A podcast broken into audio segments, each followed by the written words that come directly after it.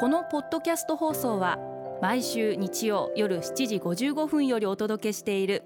毎日に夢中感動プロデューサー小林翔一を再編集した特別版です。放送で収まりきらなかったアルビオン社長小林翔一さんが大切にしている感動のポイントをどうぞお楽しみください。アルビオンの小林翔一です。2019年も感動の1年じゃないですか？本年度も1年間お付き合いいただきまして、えー、ありがとうございました。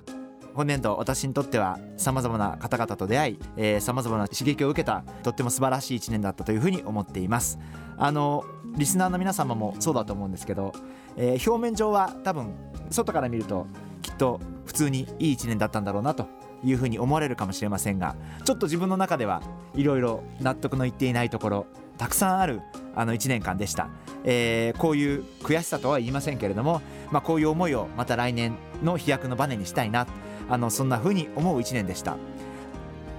結局いい1年だったかどうかって判断するのって最後は自分自身だと思っていますんでやっぱり自分の中で納得いっていなければやっぱ外からよく見えてもやっぱり自分の中では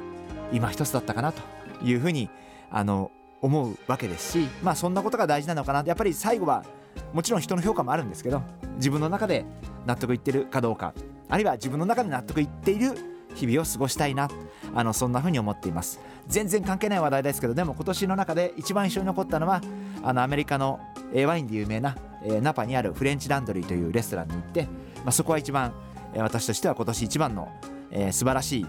えー、出来事というか、えー、素晴らしいイベントだったなというふうに思っております。あのナパのフレンチランドリーというお店は、まあ、全米で今一番予約が取れないお店と言われているんですけれども、まあ、私が偶然サンフランシスコに出張があったもんですから、まあ、早めから一生懸命ネットで予約をして、まあ、行かせていただきました。あのすごくクリエイティブなとっても美味しいと思う、えー、そういう料理でした。あのクリエイティブな料理ってすごくたくさんあるんですけどやっぱり一番大事なことって食べて美味しいと思うことだと思っていてあのそういった意味では本当に素直に美味しいと心から思えるあのそんな素晴らしいお料理でした。あのそういった意味ではもちろんいいこともたくさんあった1年だったんですけど自分自身の中では、えー、まだまだだなというふうに思った1年でした、えー、2019年、えー、皆様も、えー、本当にお疲れ様でした、えー、また来年皆様一緒に頑張りましょう。日常は奇跡です。明日の肌と心に潤いを。小林おちでした。良いお年を。